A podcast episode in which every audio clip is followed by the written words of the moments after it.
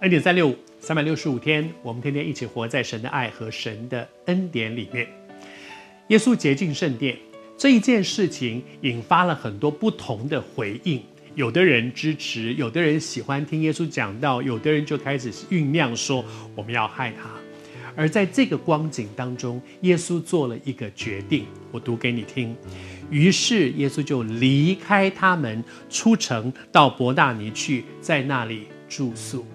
耶稣选择离开，我觉得这也是一个恩典。做了，耶稣已经做完这件事了，不留在那里跟他们争执，也不陷到他们的那些陷阱里面。求主施恩，待我们。耶稣知道这个时候我已经做了，我就退，我不要在那里跟他们正面冲突，因为神的时候还没有到。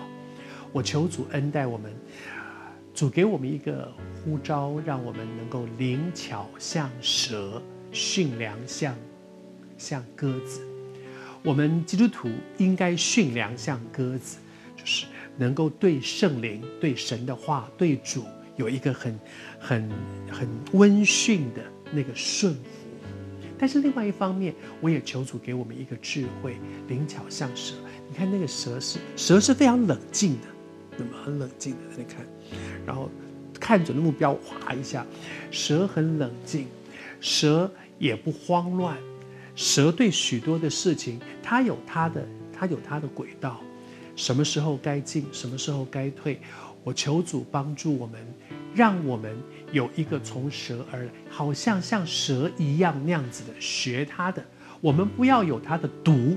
我们不能够有蛇的毒，但是我们可以学它的灵巧，该退的时候要退，该藏的时候要藏，该安静的时候要安静，不要强出头。神的时候如果还没有到，你不必硬跨出去，你等候神，让神在你前面。你知道很多的时候，多少痛苦白白受。我很喜欢一首诗歌，叫《耶稣恩友》。那是一首很老的诗歌，它里面就说到说，多少平安屡屡失去，多少痛苦白白受。也就是说，神没有让你碰到这些，是我们自己强出头，跑到神前面去了。神的时候还没有到，我就冲出去了。求主恩待我们，永远紧紧的跟随主的脚中行。什么叫做跟随主的脚中行？就在主的后面呢，在主的后面。不要让我冒进跑到神的前前面去了，结果在风雨当中，我们被风雨侵袭。为什么？因为我跑出去了。求主恩待我们。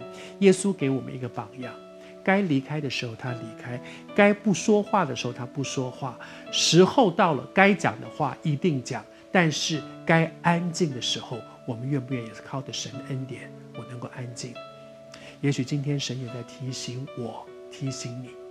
有的时候，我们做错事是因为该讲的话不讲，但是也有的时候是因为不该说话的时候我们冒进。此刻，求主帮助我们学耶稣基督，安静。